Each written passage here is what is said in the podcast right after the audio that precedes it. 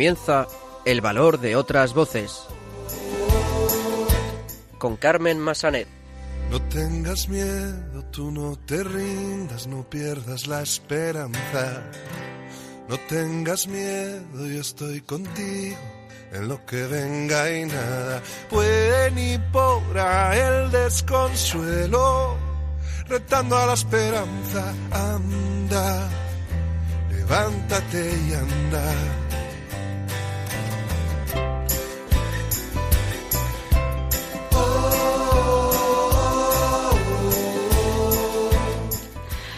Muy buenas tardes, bienvenidos a una nueva edición de El Valor de otras Voces, el programa de discapacidad de Radio María. Comenzaremos el programa de hoy dando a conocer el trabajo de las Hermanas de Nuestra Señora de la Compasión, una congregación dedicada especialmente a la educación de niños con discapacidad. Los locutores de Radio Roncali, de la Fundación Juan 23 Roncali, nos traerán precisamente las noticias sobre el mundo de la discapacidad. Escucharemos el testimonio de Mónica Hernández, madre de Vega, una niña de siete años con discapacidad visual. Y finalmente, en nuestra sección de pioneros de la educación especial, Silvia Lacalle nos traerá la biografía de Juan Pablo Bonet, pedagogo que continuó la labor de Juan de Fray Pedro Ponce de León y fue creador del primer método para hablar, enseñar a hablar a los sordos y a los mudos. Comenzamos. Para que cada día sea un nuevo renacer, para que tengas vida, anda, levántate.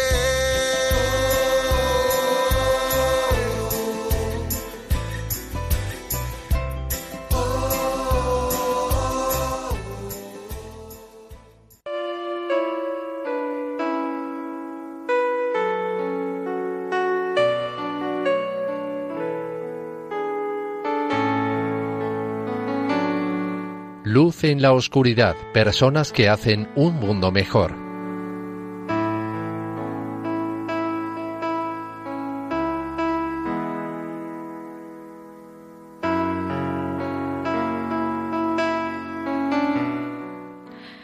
Pues como adelantábamos en la presentación, vamos a dar a conocer el trabajo de las hermanas de Nuestra Señora de la Compasión una congregación dedicada especialmente a la educación de niños con discapacidad. Para conocer la labor de las hermanas de Nuestra Señora de la Compasión, tenemos eh, con nosotros a la hermana Leonor, quien fue superiora general de la Orden durante bastantes años y que nos puede hablar muy bien sobre este fantástico proyecto. Muy buenas tardes, hermana Leonor. Hola, nos alegramos de tenerla con nosotros en el programa. Primero, háblenos eh, un poco de mm, la historia de la congregación, sobre los fundadores y cuál es su carisma, cuál es su objetivo. Eh, bueno, muchísimas gracias, porque yo creo que todo esto, y como he oído al principio, nos une en un mismo camino en el que estamos en marcha nuestra congregación nace en Francia, concretamente en Toulouse. Es fundada por un sacerdote en 1817. Es una época de la revolución que nos dice mucho de lo que son eh, las personas que en ese momento se preocupan por, los demás y, viven todo un, un, compromiso de, de ayudar a la sociedad.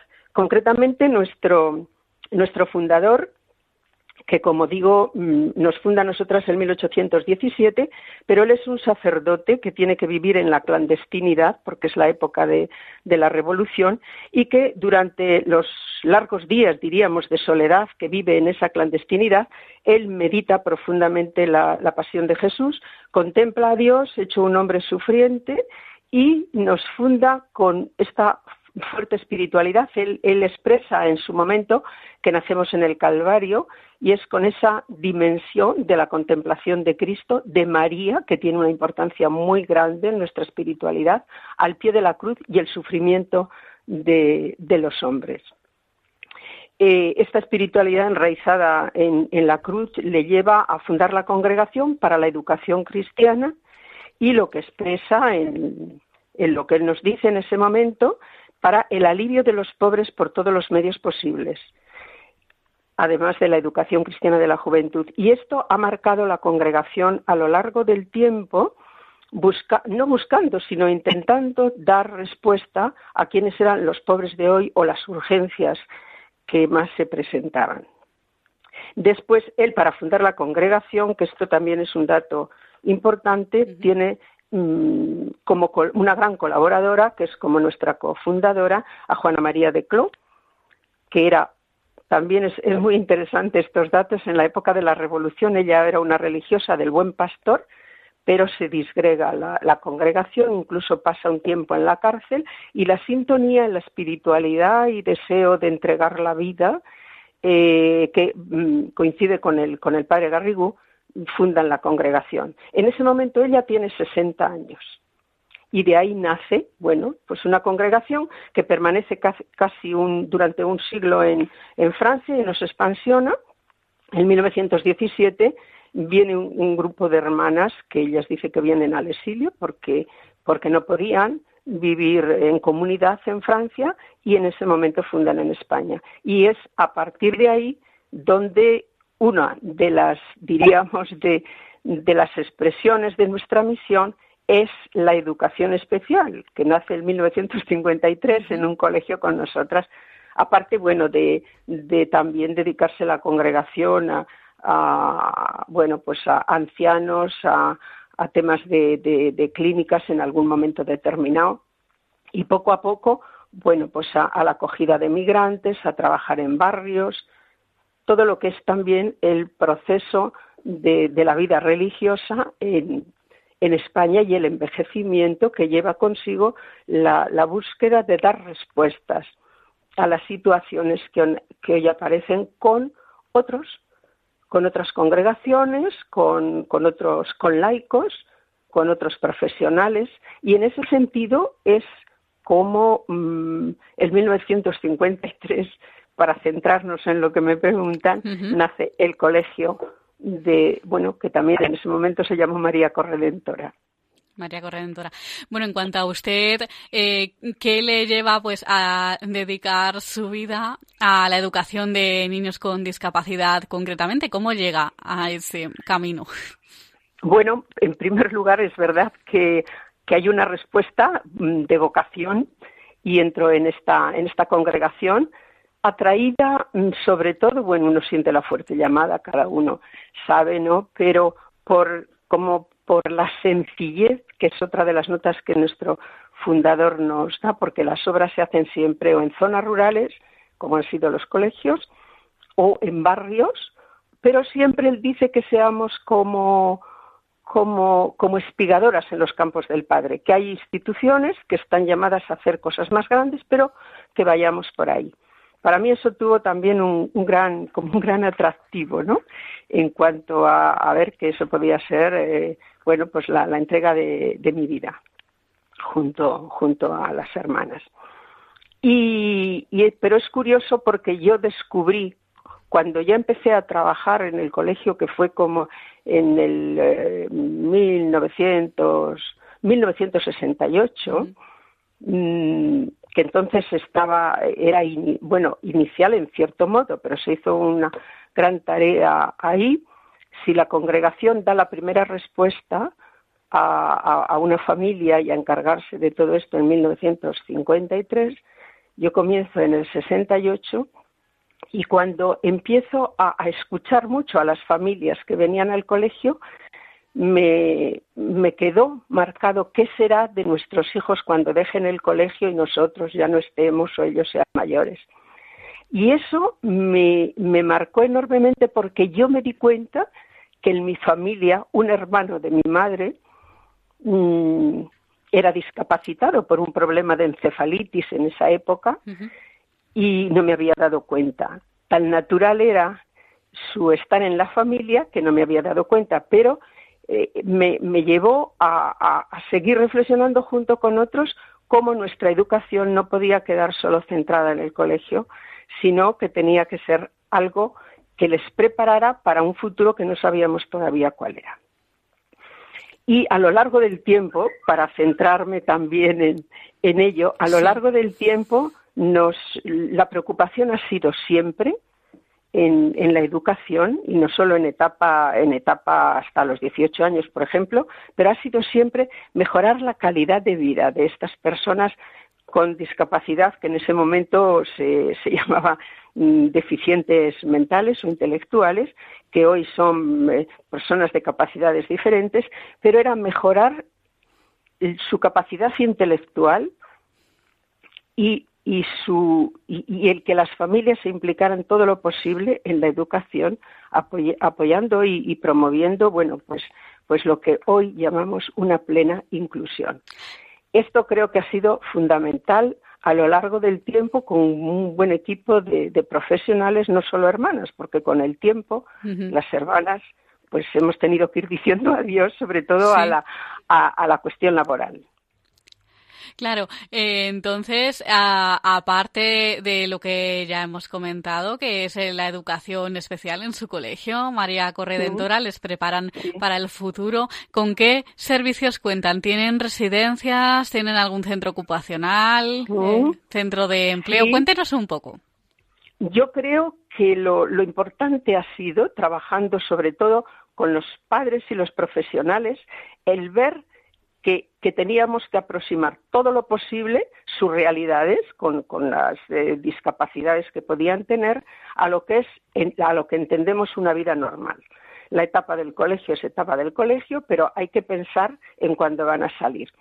Y ahí ha habido un trabajo enorme con los padres y desde, desde ese núcleo del colegio se ha generado yo diría hoy, y me, y me sorprendo ahora pensando un poco en, lo que era esta entrevista, como, como el despliegue que ha habido de compromiso y cómo están hoy muchísimos de muchísimos y muchísimas de, de, estos chicos y chicas. Fue eh, la primera residencia porque, los, porque tenían que salir del colegio entre los 18 y 20 años, donde ya se les prepara un poco lo que hoy llaman la etapa para la integración en la vida adulta. En, en el 1978 el Moratalaz se abre una, una residencia taller, una residencia para que vivieran no como podían vivir lo que entonces se llamaban, bueno, en internados o asilos, es que estoy hablando de hace más de 40 sí. años. Entonces, pero eso fue muy interesante por, porque fue algo que, que, ha ayudado mucho a que después otros padres y otros profesionales hayan ido haciendo residencias un poco de este estilo, el lugar de vida y el lugar de trabajo. Eso fue posible. Los grupos de vida eran como de 10 o 12, como lo que podría ser una casita con, con, una monitora, y luego un trabajo de aquellos que vivían allí y de las que venían de sus familias que, que vivían en Madrid. Mm, eso ha sido muy integrador. Llegar a eso costó, lo recuerdo muy bien, con un grupo de padres y profesionales, como decía antes, costó casi nueve años llegar a concebir ese proyecto, después de haber visto también cosas que se hacían incluso fuera. Y a partir de ahí se, se crea otra asociación posteriormente, que hoy es también como un lugar de, de, de, trabajo muy, muy interesante. No me voy a entretener ahora porque ya está llevado por una asociación Prodis, sí. uh -huh. Prodis, ¿eh? Prodis. porque eso es maravilloso porque es como una pequeña empresa donde se integran voluntarios, incluso lo que me parece fenomenal es personas eh, y profesionales que se han jubilado y trabajan ahí con ellos. Es que es una expresión de una integración importante. Hay otra, APADEMA, APROCOR, por decir algunas, y todo eso ha, ha salido de, de ese trabajo de, diríamos, con las hermanas en el colegio y con los profesionales.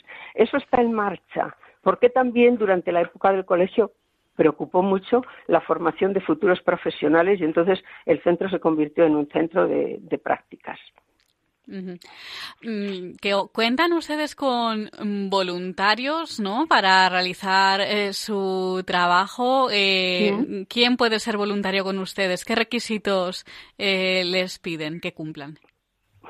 Bueno, yo ahora no, no estoy en el, en el colegio, ¿no? Como lo, como lo estuve un poco en esta parte de historia que, cuento, pero es, es importante pues ponerse sencillamente en contacto con la dirección del, del colegio porque hay un voluntariado que nace ya de las prácticas que hacen pues quienes estudian magisterio o se, o se preparan para, para trabajar con, con personas de capacidades diferentes.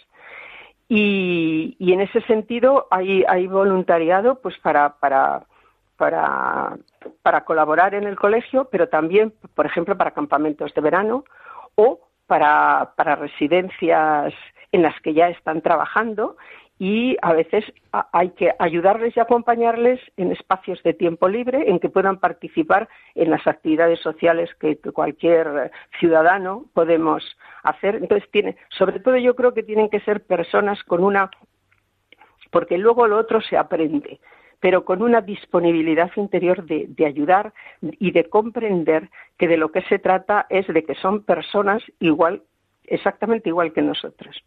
Y entonces todo eso eh, si se tiene esa disponibilidad y se siente atraído por ella, yo creo que favorece un estilo de aprendizaje y motiva para, para poder ayudarles y moverse en los distintos entornos sociales en los que nos movemos todo el mundo y creo que eso lo importante es ponerse en contacto ¿no? Exacto, con, pues los centros. Nos dice los datos de contacto para aquellos oyentes que quieran obtener más información, eh, que quieran llamar, enviar un correo. Sí, bueno, por ejemplo, yo ahora lo primero que me viene claro es el, Colegio María Corredentora del que tengo los datos. Eh, y esto y eso es sobre todo a nivel hasta los 18, 21 años, me parece en este en este momento. Pero si no, sí que animaría a entrar en la web de de la Fundación Prodis, que las dos colabora eh, con el colegio, y la Fundación Garrigou, que lleva el apellido de nuestro fundador, de acuerdo, pues eh, les animamos a nuestros oyentes a que entren en estas páginas web. Pues eh, hermana Leonor de, de, las hermanas de Nuestra Señora de la Compasión, muchísimas gracias por estar con nosotros en el programa y hablarnos del proyecto que están llevando a cabo y que están llevando ya otros.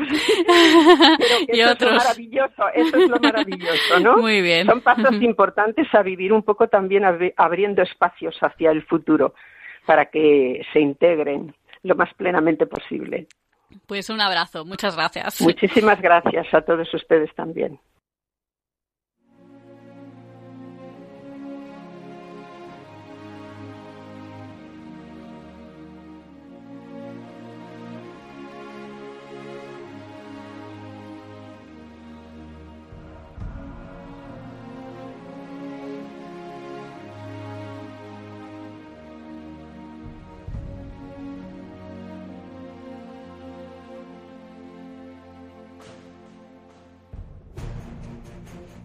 Continuamos en el valor de otras voces y vamos a escuchar ahora las últimas noticias sobre discapacidad.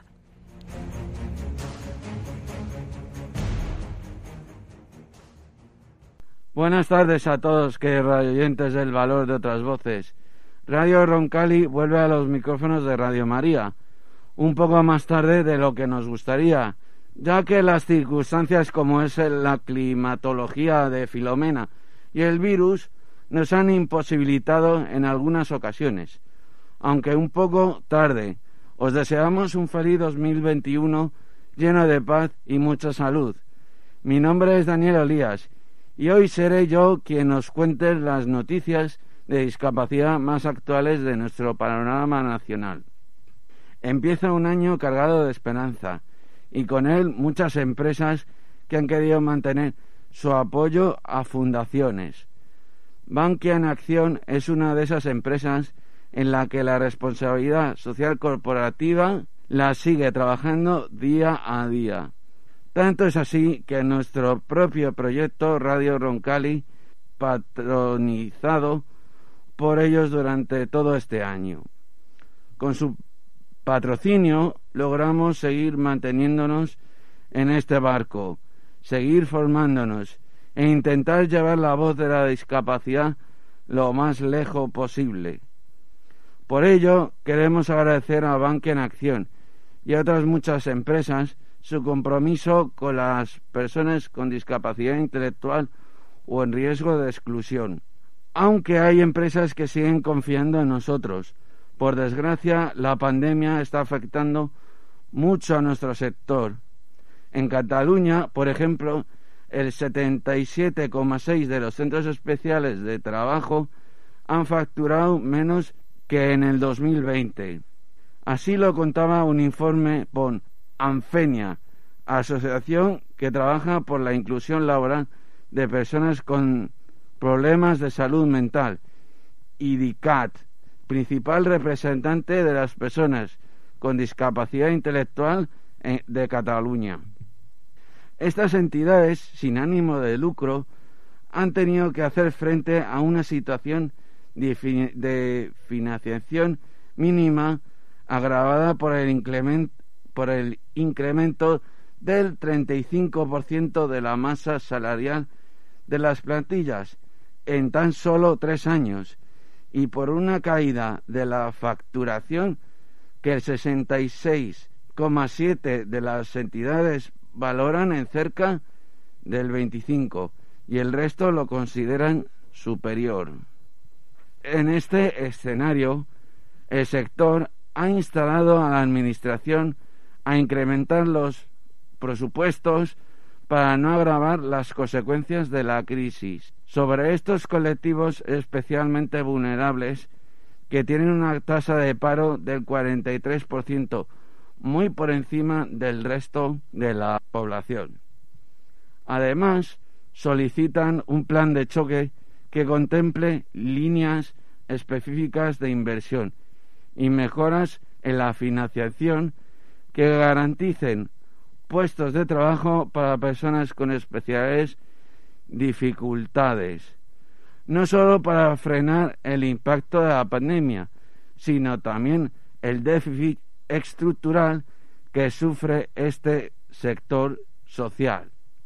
Según informe que elaboró DICAT y ANFEMIA, cerca de un 10% de las personas con discapacidad intelectual y trastornos mentales han perdido trabajo en la empresa ordinaria a causa de la crisis del coronavirus. Cambiamos a la Comunidad de Madrid para hablaros de que el Ayuntamiento de Madrid ha ofrecido 28.545 plazas de formación a los empleados municipales para mejorar el servicio público. En el plan de formación se realizarán 555 acciones docentes en 938 ediciones con un total de 17.632 horas lectivas. Se reformará la formación virtual con 165 actividades frente a las 103 del 2020. En el plan incluye cuatro itinerarios formativos, habilidades, directivas, competencias digitales, secretarios de distrito y formación de formadores.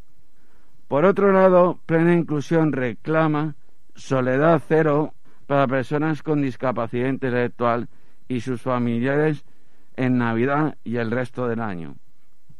Un estudio realizado por Plena Inclusión en 2017 en el marco de la campaña Todos somos todos señalaba que las personas con discapacidad intelectual y grandes necesidades de apoyo.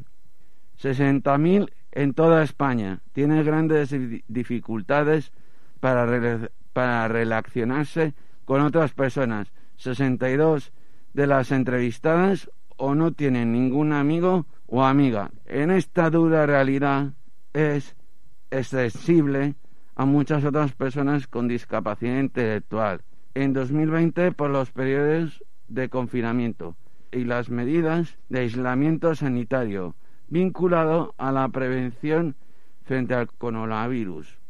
Soledad Cero es un proyecto de plena inclusión que se desarrolla en entidades de sus federaciones y autonómicas y que nace a finales del 2019 con el apoyo de la Fundación 11, con la pretensión de adoptar alternativas a la soledad no deseada de las familias de personas con discapacidad intelectual o del desarrollo, con soluciones imaginativas que tengan en cuenta los recursos comunitarios que ya existen.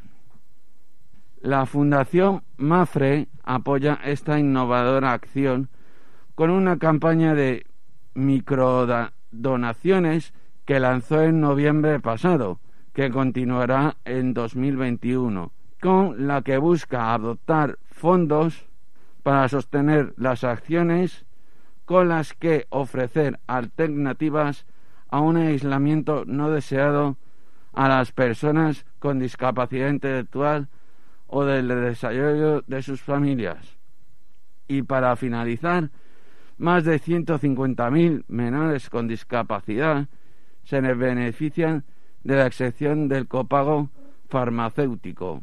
La Ley de Presupuestos Generales del Estado para el 2021, cuyas disposiciones entraron en vigor el 1 de enero del 2021, establece la excepción de cualquier aportación del usuario copago en la prestación farmacéutica para menores de 18 años, con un grado de discapacidad reconocido igual o superior al 33%.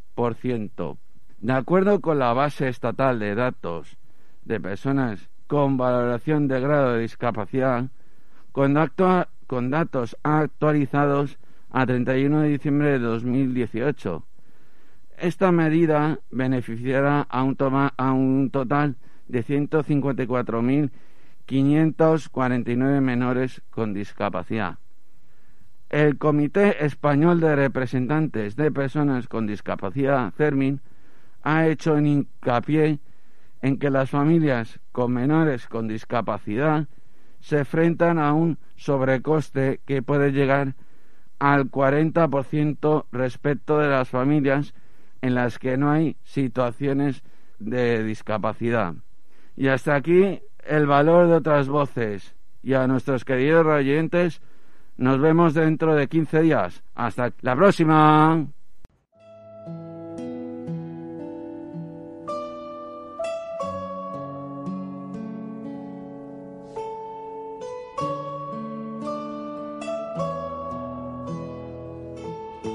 Testimonio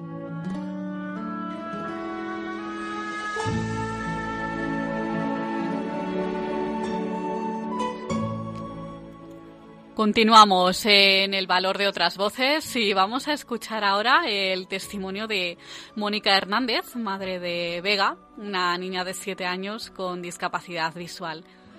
Vega ha sido mm, precisamente la inspiración eh, al crear una aplicación que ayuda a alumnos a seguir las clases, a alumnos con discapacidad visual a seguir las clases con normalidad. Enseguida vamos a saber un poco más sobre esta aplicación. Muy buenas tardes, Mónica. Hola, buenas tardes, ¿qué tal? Nos alegramos. gracias por llamarnos y dejarnos participar en el programa. Pues nos alegramos nosotros también de tenerte en el programa. Bueno, en primer lugar, queríamos saber un poco qué enfermedad tiene Vega. Eh, Vega tiene albinismo, no es una enfermedad, es, una condición genética sí. que, le provoca bueno la, falta de pigmentación en, la piel y en los ojos, que es tan, tan llamativa, y, y además lo más bueno, lo más grave es que viene eh, ligado a una afectación de la capacidad visual. Vega tiene baja visión, ella tiene un 4% de agudeza visual. Claro, ¿en qué momento os dais cuenta de que algo no va bien? Bueno, pues ya cuando, cuando nació, los médicos ya nos dijeron que Vega tenía albinismo y que que el albinismo tenía como consecuencia esa, esa discapacidad visual. Entonces, desde el primer momento éramos conscientes de que, de que existía este, este hándicap, digámoslo así. Claro, y, desde el primer momento, ¿y cómo lo asumís este diagnóstico? ¿Cuál es la primera reacción? Pues la primera reacción fue, bueno, pues miedo, preocupación y, bueno, no sabíamos a lo que a lo que nos íbamos a enfrentar, pero la verdad que poco a poco todos los miedos y todas las dudas las fuimos superando gracias a la colaboración de la ONCE y la colaboración de, ALBA, que es la Asociación de Personas con Albinismo, que desde el primer día estuvieron apoyándonos, guiándonos y, y la verdad que gracias a ellos, pues todos los miedos, todas las dudas que teníamos, pues se fueron resolviendo y bueno, gracias también al apoyo de nuestros familiares y de nuestros amigos que también estuvieron a nuestro lado y, nos ayudaron y, nos dieron mucho ánimo y mucha energía. O sea que llevamos todo esto con naturalidad y, muy bien. Porque si tenemos amor y tenemos alegría, pues todo funciona. O sea que no tenemos ningún problema. Vega está totalmente integrada, va a un colegio ordinario. Sí, sí, ella está totalmente integrada en un colegio ordinario. Ella está en el Colegio San José de, Espinardo, en una clase totalmente normal, con sus adaptaciones de acceso y, bueno, pues utilizando el sistema Vima y Vega, que, que ha sido para ella una revolución Claro, porque los creadores de este sistema de Vima y Vega habéis sido vosotros. Em, ¿Cómo, ¿Qué os lleva a crear una aplicación de estas características? ¿Qué os lleva a embarcaros en pues este proyecto? Pues nos lleva a embarcarnos en este proyecto el intentar ayudar a nuestra hija lo máximo posible tanto yo como Antonio somos docentes y sabíamos que uno de los problemas que iba a tener Vega era el acceso a, la formación en la clase. Entonces, pues lo primero que hicimos fue, junto con la ONCE, junto con ALBA, eh, ver qué sistemas había eh, para, garantizar ese acceso a la formación y nos dimos cuenta de que mm, aunque estaban todas estas asociaciones apoyándonos muy fuertemente, que había la tecnología no, no, no proporcionaba aquello que nosotros veíamos conveniente para que Vega accediera a la formación en igualdad de condiciones que el resto de sus compañeros. Fuimos a muchos congresos, a muchos sitios donde vimos diferentes tecnologías y, y ninguna proporcionaba todo lo que Vega necesitaba. Eh, una persona con baja visión en clase necesita ver la pizarra, necesita ver el profesor, al profesor y necesita ver esa presentación digital, ese vídeo, ese PDF que el profesor va a exponer. Y eso queríamos que mm, nuestra hija lo, lo pudiera ver de manera cómoda, fácil, de manera intuitiva y, y bueno, siendo una niña pequeña, que, que, que, fuera una herramienta fácil, fácil para utilizarla ella y fácil para que la utilizara el profesorado, que se tiene que adaptar a todas estas nuevas tecnologías y a todos los equipos que van surgiendo. Y entonces nos pusimos a ello. Dijimos, pues si no está la tecnología, la vamos a crear nosotros. Y entonces, pues nos embarcamos en esto. Sí, cuéntanos cómo es esta herramienta. ¿Es un dispositivo, es una herramienta física? ¿Va conectada a algún terminal móvil? Eh, ¿cómo, ¿Cómo funciona? Pues mira, te explico. El sistema está compuesto por un equipo físico, un hardware, mm, que tiene un sistema de cámaras y luego también eh, tiene una parte de software, ¿vale? Entonces, el equipo físico en sí lo que hace es recoger la información más relevante de la clase, lo que te he comentado anteriormente, pues eh, capta al profesor y su seguimiento continuo, eh, capta la, presentación digital y, además recoge también el audio del ponente y recoge también una serie el, bueno, esto ya el software, el software recoge una serie de herramientas de accesibilidad que le permiten a Vega eh, recoger esas visualizaciones del ponente, de la pizarra y de la presentación digital, esa información le llega a ella a través del software a su tableta, PC o móvil y ella puede ir cambiando la visualización en función de lo que ella quiera ver. Si ella quiere ver la pizarra, pues eh, cambia a la visualización de la pizarra si quiere ver al ponente y lo que está indicando o por dónde se está moviendo, pues cambia la otra visualización. Y si quiere ver la presentación digital, pues cambia, de forma muy sencilla. Y claro, para que todo esto fuera accesible con el problema de visión que tiene Vega, teníamos que añadir a ese software una serie de herramientas de accesibilidad, como es el zoom, como es el cambio de contraste, porque las personas con baja visión o con problemas visuales a veces no pueden distinguir bien los colores. También añadimos eh, la grabación de las sesiones para que vea como a lo mejor le puede costar más trabajo el seguir una clase, pues que pueda repetirla tantas veces como quiera.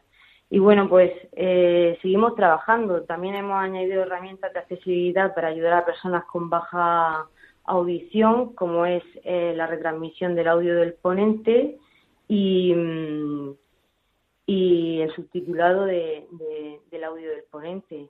Porque, claro, entre las mascarillas sí. Eh, y todo esto, las personas con baja audición también tienen muchos problemas de acceso a, a los contenidos de la clase.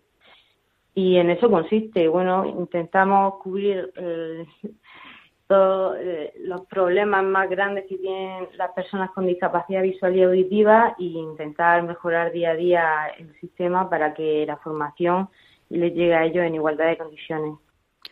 Claro, el profesor tiene que hacer algo para que la aplicación funcione? ¿Tiene que conectarse a algún El profesor cuando llega a clase, él tiene allí su, su equipo y lo que hace es arrancar el ordenador, arrancar el software y poner, poner en marcha el, el equipo. Y ya automáticamente el sistema recoge todas estas señales y se las transmite al alumno.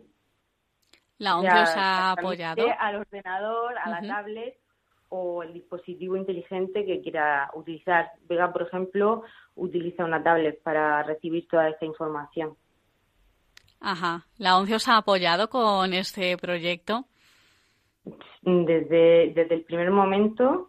Además, ellos fueron los primeros conocedores de, del sistema. Eh, justo antes de la pandemia estuvimos presentando el sistema allí a la Fundación ONCE y vamos, les encantó, nos metieron en, su programa de aceleración de, startups y, bueno, están apoyándonos en todo momento. Muy bien. Eh, pues si te parece, si nos puedes em, dar algún dato de contacto, algún correo electrónico o página web donde los oyentes pues puedan acceder para obtener más información. Claro, claro, por supuesto. Estamos en la web y estamos en redes sociales de manera muy activa porque queremos llegar a, todo el colectivo de baja visión y baja audición. Y nos pueden encontrar en www.bimaivega.com. Bimaivega.com. Redes sociales. Y bueno, eh, que si quieren contactar con nosotros, pues no tienen nada que llamar al teléfono 690 86 91 88 y hablarán conmigo. O sea que estamos abiertos a que cualquier persona que tenga cualquier duda o que quiera hacernos cualquier comentario que nos llame. Muy bien, pues eh, Mónica Hernández, recordamos la madre de Vega, una niña de siete años con discapacidad visual, que ha sido pues el artífice de este sistema de Bima y Vega, que sirve para ayudar a los alumnos con discapacidad visual a poder seguir las clases con normalidad. Muchísimas gracias, Mónica, por contarnos eh, este testimonio y mm, ayudarnos a conocer un poquito más eh, este sistema. Nada, muchas gracias a vosotros por, por apoyarnos, por darnos difusión y, y, por, por todo lo que hacéis. Nos encantan vuestros programas. Un abrazo, hasta pronto. Gracias, hasta pronto.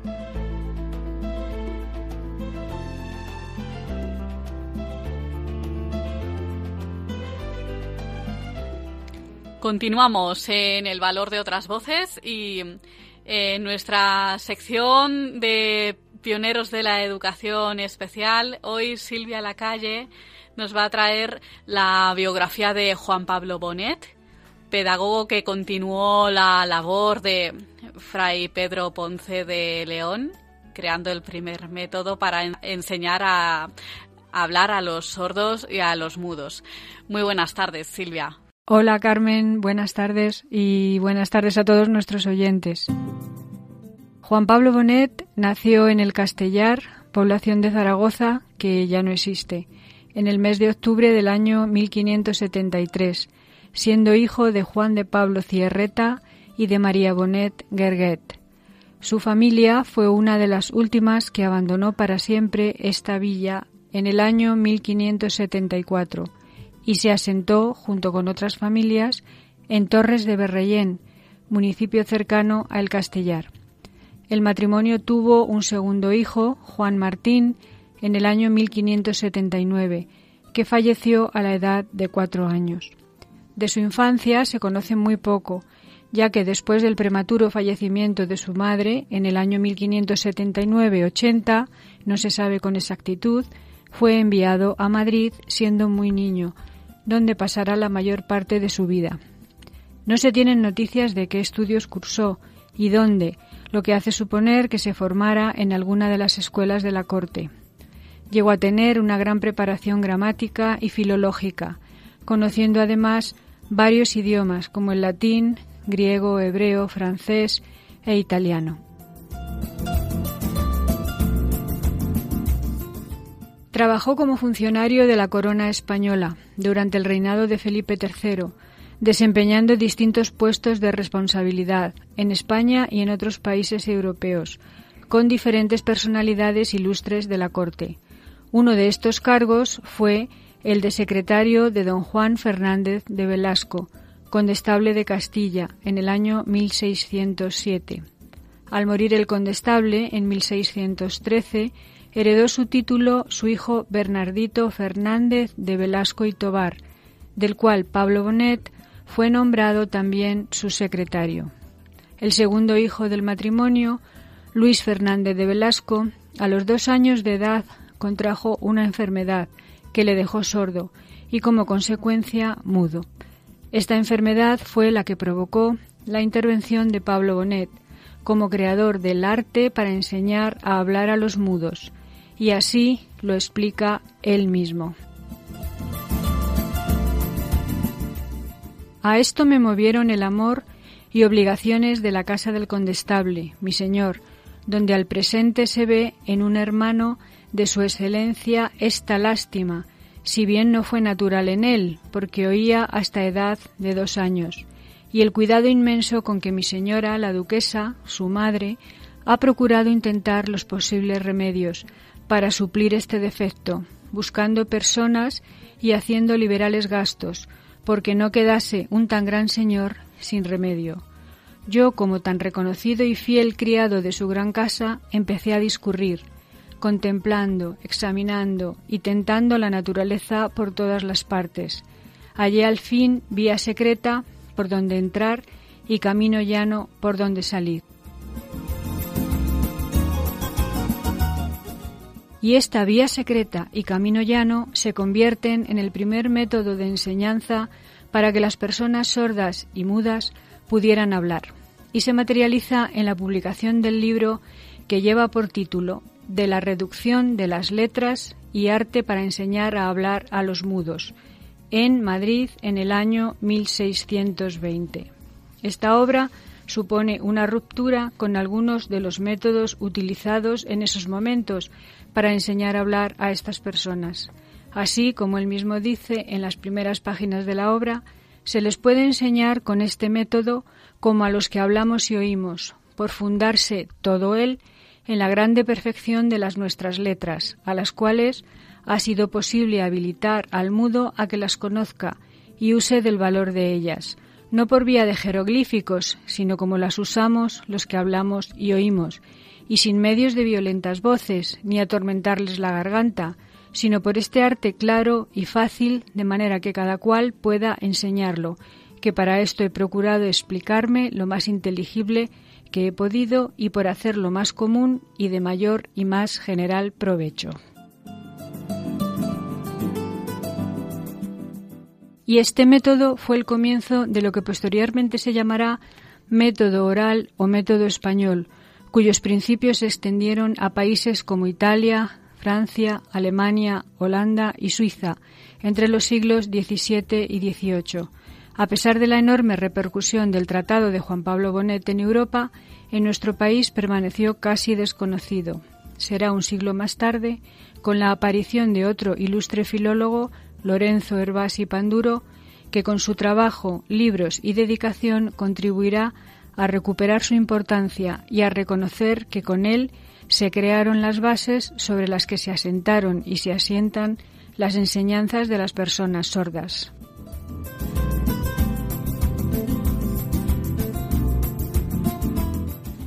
El libro tiene dos partes. La primera se llama De la reducción de las letras y está considerado como el primer tratado de estudios fonéticos de la lengua castellana. Nos habla de la etimología de la palabra letra y después explica, entre muchas otras cosas, lo que quiere decir esta reducción. Los sonidos de las letras del castellano que se utilizaba entonces en España, basados en el alfabeto latino, podían ser reducidos a sus fonemas. Por ejemplo, el sonido de la letra M puede reducirse al fonema M. Esto facilitaría la tarea de aprender a leer y escribir a una persona oyente, pero también a una persona sorda, y mucho más si se complementaba con las señas del alfabeto manual, abecedario demostrativo que aparecía también en el libro. En la segunda parte, o libro segundo, se dan una serie de instrucciones concretas, didácticas, combinando arte y ciencia, acerca de la enseñanza del habla a los mudos, buscando sobre todo facilitar lo más posible el aprendizaje a estos alumnos que tuvieran tan grande, tan grande limitación. Además de algunas consideraciones sobre de qué causa procede la mudez y en qué edad debe empezar a aprender a hablar el mudo, están representadas una serie de figuras realizadas con la mano derecha en distintas posiciones, una para cada una de las 22 letras latinas del abecedario. Una vez aprendidas estas letras por la persona sorda y cuando logre identificarlas en cualquier contexto que se le presente, aprenderá a pronunciarlas, colocando los órganos de fonación tal y como le indique su maestro y expulsando el aire en el momento oportuno. Primero se le enseña la pronunciación de las vocales y después de las consonantes, en el mismo orden que aparecen en el abecedario.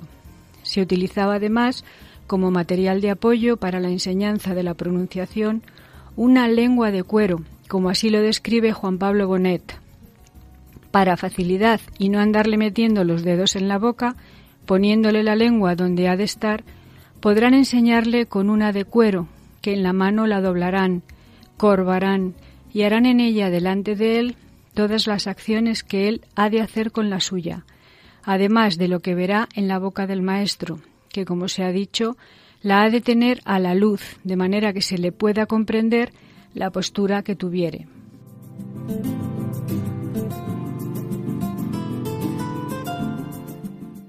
Juan Pablo Bonet continuó la tarea que comenzó Fray Pedro Ponce de León, religioso benedictino del siglo XVI, considerado el primer educador de las personas sordas.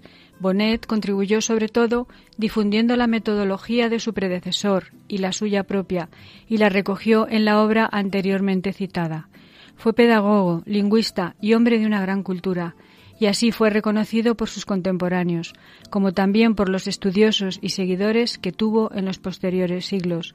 Uno de sus coetáneos y amigo, Félix Lope de Vega Carpio, le dedica unos versos de admiración en el comienzo del libro, que dicen así Los que más fama ganaron por las ciencias que escribieron, a los que ya hablar supieron, a hablar mejor enseñaron, pero nunca imaginaron que hallara el arte camino, que los defectos previno de naturaleza falta, sutileza insigne y alta de vuestro ingenio divino. La retórica hallar pudo el arte de bien hablar, pero nunca pudo hallar El arte de hablar un mudo. Juan Pablo Bonet falleció en Madrid el 2 de febrero del año 1633.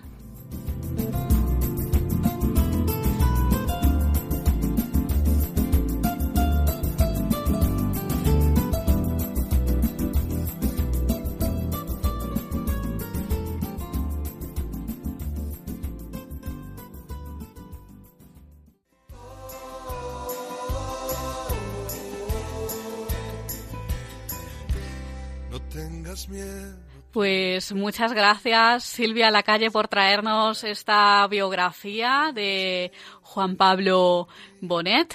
Y hasta aquí llega esta edición del Valor de otras Voces. Les recordamos nuestras vías de contacto. Por un lado tenemos el correo electrónico que es el valor de otras voces arroba radiomaria es el valor de otras voces arroba radiomaria.es.